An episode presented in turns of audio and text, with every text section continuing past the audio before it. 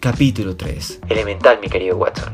Hey, ¿qué onda? ¿Cómo están? ¿Todo bien? ¿Todo correcto? Aquí Esteban García acompañándolos como siempre en el mismo sitio y en el mismo lugar. Justo como en los anteriores capítulos me sigo encontrando solito, pero en la lejanía me acompaña mi tremendo, magistral, sorprendente y asombroso equipo, Majo Tibana. Hola a todos, ¿cómo están? Las Laura al cuadrado, Laura Orozco. Hola, aquí estoy. Laura Sarria. Hola. Y mi hermano de otra madre, Juan Pablo Jara. El capítulo de hoy es algo especial ya que me recuerda demasiado a una película. Creo que digo eso siempre, pero es que sí. No sé si alguna vez se han visto la película Sherlock Holmes o como sea que se pronuncie. Claro, de hecho hace poco salió una película en Netflix también que se parecía, ¿no? La de Nola Holmes. Sí, sí, sí, concuerdo con la Lazarria. Yo también vi que en Netflix hace poco sacaron como la historia de la hermana de, de Sherlock. Así es, y pues en lo personal recomiendo bastante este film a nuestros oyentes, además de que cuenta con un reparto excepcional. Y es que básicamente eso intentamos hacer en este capítulo. Intentamos resolver crímenes. Ok, no. En este capítulo mis compañeros trajeron a un invitado especial que nos hablará acerca de cómo la pandemia le cambió su vida en 180 grados. Así que sin más rodeos, comencemos. Sí, tienes toda la razón. De hecho, creo que podríamos comenzar con, con la historia, o bueno, con mi entrevistada. Ella se llama Valentina Albarrán, tiene 19 años y una de- es una de mis amigas más cercanas. Ella, gracias a la pandemia, tuvo que cambiar mucho pues, los planes que tenía hechos. Se graduó hace no más de un año y, y estaba pensando en eso de irse a otro país y bueno, en fin, escuchemos un poco de lo que ella tiene que decir. Buenas tardes, Val. ¿Cómo estás? Hola, bien.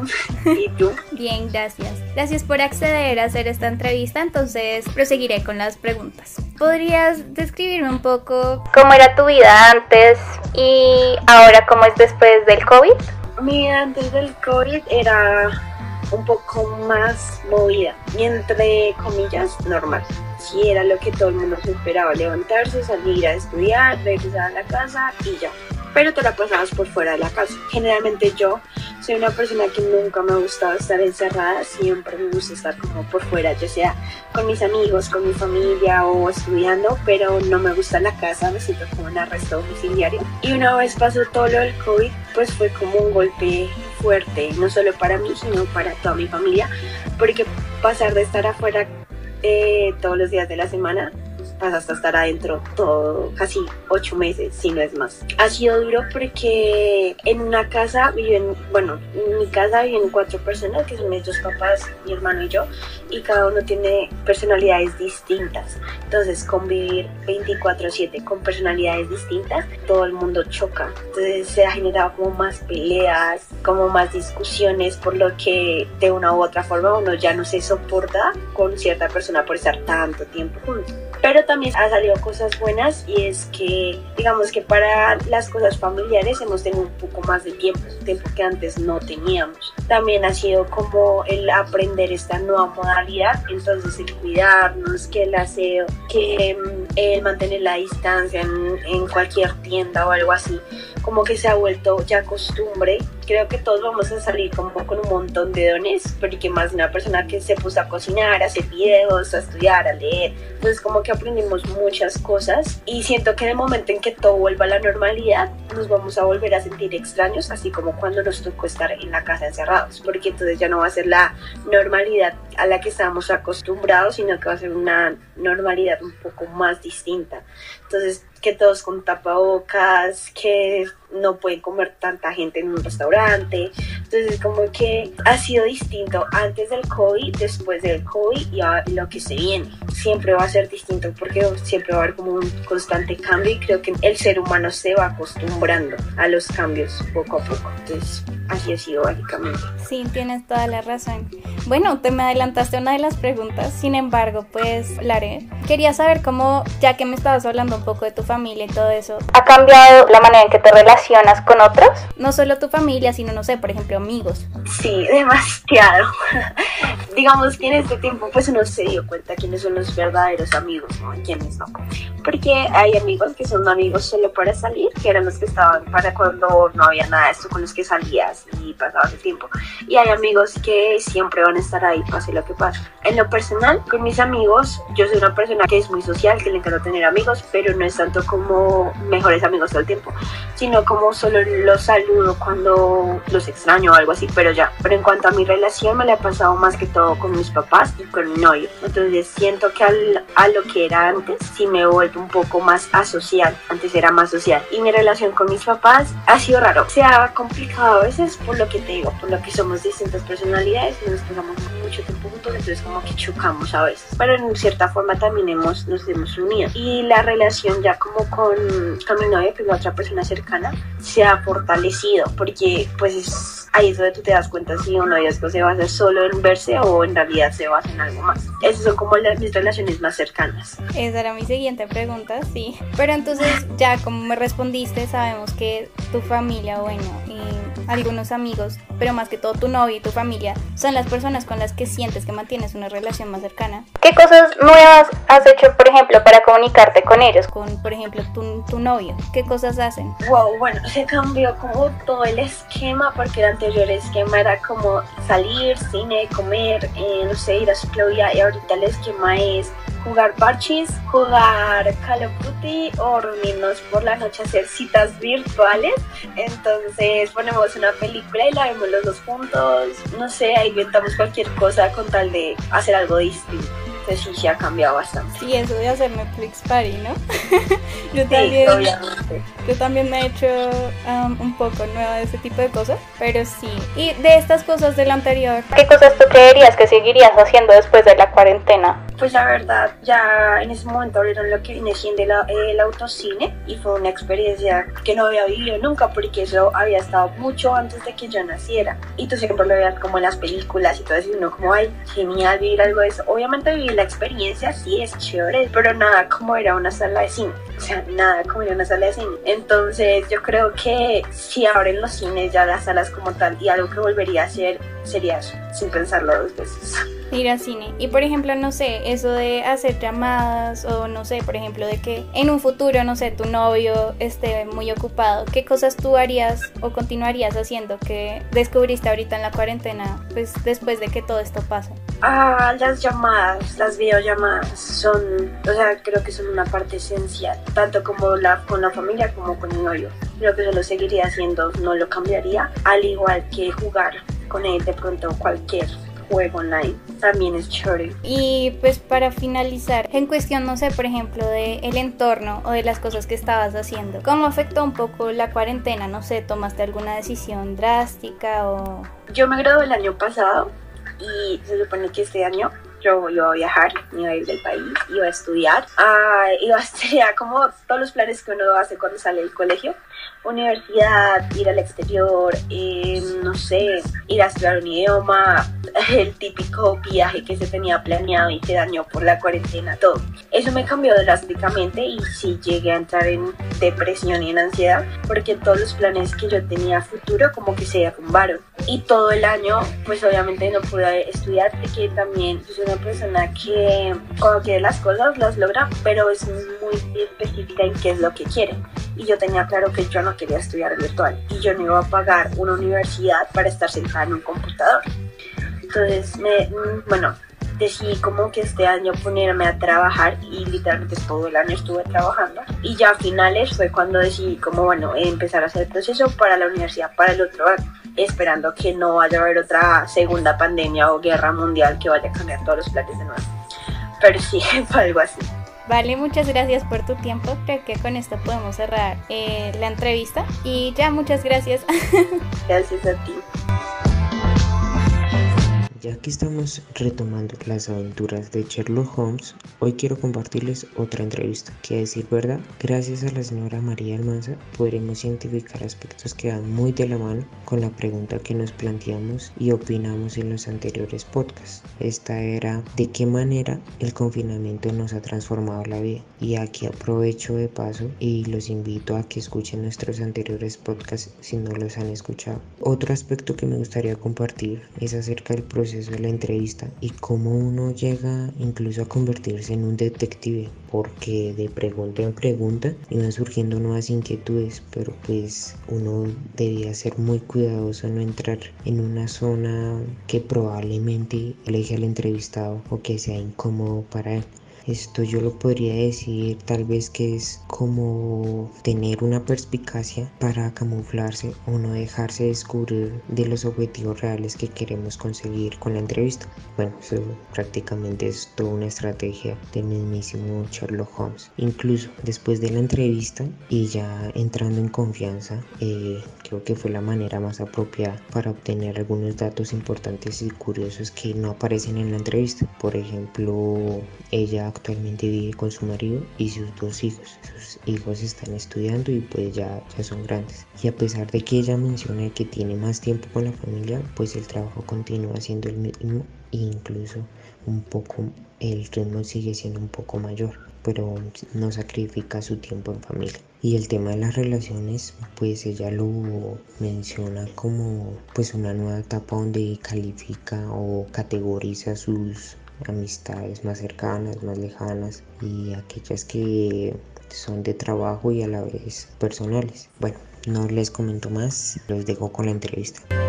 De acuerdo a nuestra temática que hemos venido trabajando acerca de la perspectiva y cómo nos ha cambiado, hoy tenemos a nuestra invitada especial, se llama María Manso. Ella es asesora comercial y hoy nos compartirá algunos puntos de vista sobre este tema. Entonces, la primera pregunta que me gustaría que compartieras con, con nosotros es, antes de la pandemia, ¿cuál era su percepción de vida? Hola, buenas noches. Bueno, esperando que todos se encuentren bien. Pienso que la pandemia sí ha cambiado, es sobre todo en la parte social la familiar. En mi trabajo personalmente yo soy asesor eh, de seguros. Ustedes entenderán que mi profesión requiere un contacto directo y personal face to face con el cliente. Esto de la pandemia me ha obligado a buscar otras alternativas, otras herramientas para ese tipo de comunicación. Para mí personalmente creo que es un cambio que ha impactado la parte afectiva, emocional. Tengo muchísimo de mis clientes que ellos no se sienten muy seguros todavía con este manejo telefónico, teletrabajo, video Zoom, que para mí son espectaculares eh, en tecnología, pero de todas maneras la calidad humana sigue siendo primordial, o sea, como los seres humanos que somos. Tú mencionas acerca de los aspectos tecnológicos que has tenido con, con, los clientes y este nuevo manejo que a veces no es muy favorable o que no lo sabemos manejar. Y durante este confinamiento eh, me imagino que habrán surgido otro tipo de cambios en tu estilo de vida. Me imagino que antes era un modo y ahora es de otro. ¿Cómo describirías esta etapa de, de tu vida? Bueno, esta etapa de mi vida es un poco de practicidad, de reinventarnos. Porque aunque nosotros no queramos, los clientes no quieran, nosotros laboralmente no querramos acomodarnos a este nuevo ambiente, nos obliga. Veo también muchas cosas positivas, por ejemplo, sobre todo acá en Bogotá, el tiempo para trasladarse de un sitio a otro es muy álgido. Tú sabrás de esto, el tema de los trancones, del tráfico.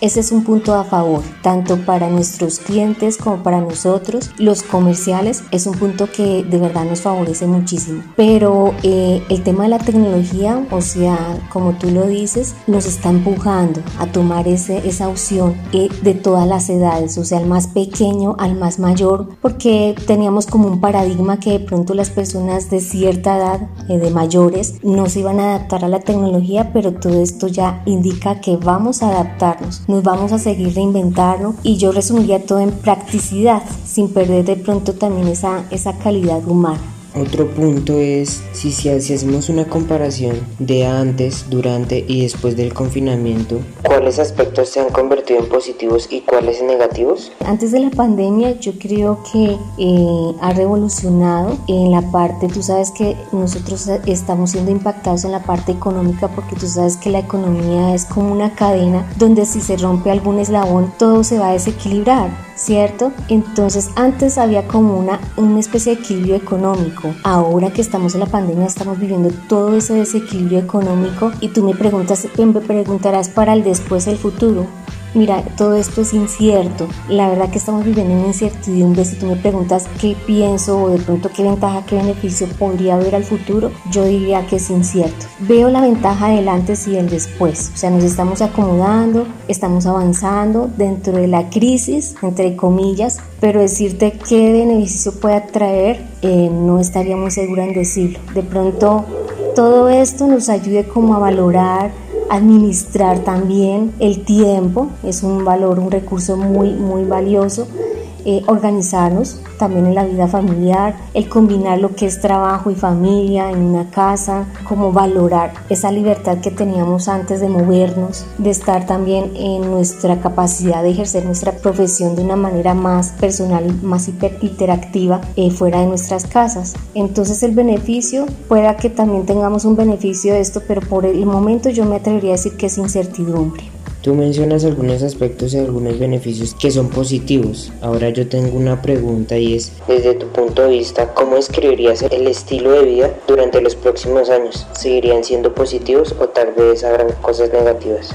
Bueno, yo pienso que hay muchas cosas positivas porque podemos administrar mejor los recursos tecnológicos. No quiero atreverme a dar con un concepto de negativo si se pierde la parte humana. Sería muy triste porque pues nosotros seguimos siendo humanos. Me gustaría a manera personal que se mantuviera ese equilibrio de tecnología y humanidad. Sí, obviamente ya con una administración mejor del tiempo, de las herramientas, de los recursos, un cambio de pronto en el modelo de la economía, de la vida social, pero pues apuntemos a que sea siempre un cambio a beneficio, ¿no? Ok, muchas gracias por tu tiempo, espero que esto sea un avance y un conocimiento que podamos compartir con nuestra audiencia. Próximamente esperemos tenerte acá en el programa. Claro que sí, con muchísimo gusto, una feliz noche para todos, que estén muy bien aquí contándoles sobre otra persona que vivió la cuarentena, les voy a mostrar mi entrevista para ver si se sienten identificados con esta persona.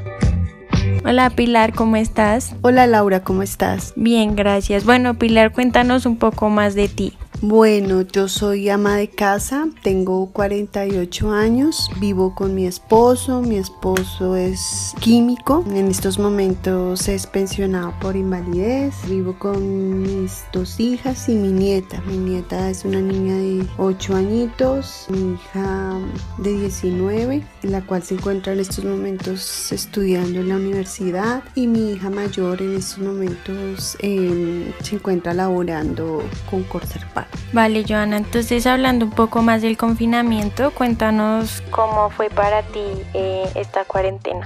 Bueno, pues a diferencia de muchas personas, pues primero gracias a Dios para nosotros el confinamiento fue difícil como fue para todos, pero pudimos estar en casa, pudimos estar tranquilos. Yo tengo que cuidar y tuve que cuidar a una tía de 89 años que por ser adulto mayor no podía salir ni nada, ella no tiene hijos ni nada, entonces debía trasladarme para la casa de ella y suplir pues las necesidades que, que ella pudiera necesitar. Estuvimos en casa, pero independientemente del cuidado que tuvimos, porque tuvimos mucho cuidado en la casa y en las salidas, yo me contagié, tuve COVID, soy una persona asintomática, doy gracias a Dios por eso, porque pues no tuve síntomas, solamente un poco de dolor de cabeza y, y no más. Eh, mi esposo también lamentablemente le dio COVID, pero le doy gracias a Dios porque a pesar de que él tiene muchas patologías que podrían afectarlo,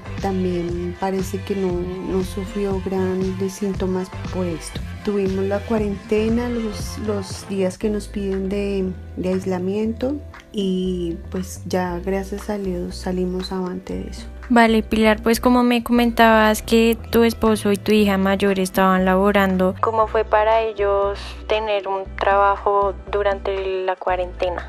Sí, como a comparación de muchas personas que la mayoría lamentablemente perdió sus trabajos por esta causa. Eh, nosotros, mi esposo es una persona que, como lo dije antes, es una, persona pensionada por invalidez, eh, pero pues realiza una labor en una empresa y tuvieron todos los cuidados con él en casa. Él estuvo en la cuarentena casi todo lo que ha durado la cuarentena, pero le respetaron pues su, su contrato laboral y eso debido también a que es una persona en condición de discapacidad. Mi hija mayor pues trabaja en una empresa que para lamentablemente que para en estos momentos de pandemia y para ellos es de gran auge por decirlo así porque ellos trabajan con Corsair Par y debido a lo de la pandemia pues su, su trabajo no se vio afectado. Entonces ella ahorita en estos momentos sigue en teletrabajo, pero gracias a Dios laborando. Vale, Pilar, y hablando un poco de tu hija menor y de tu nieta que se encontraban estudiando también, ¿cómo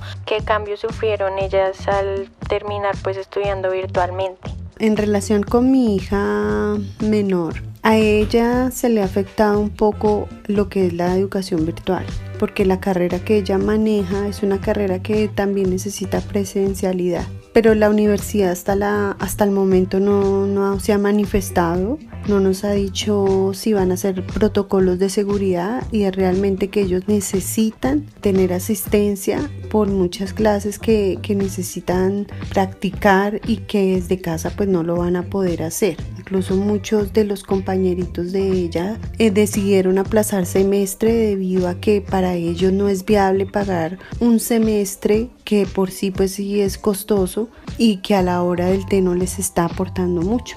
Sí, es cierto, Pilar, pero digamos, cuéntanos cómo era la relación con tu familia antes de, del confinamiento.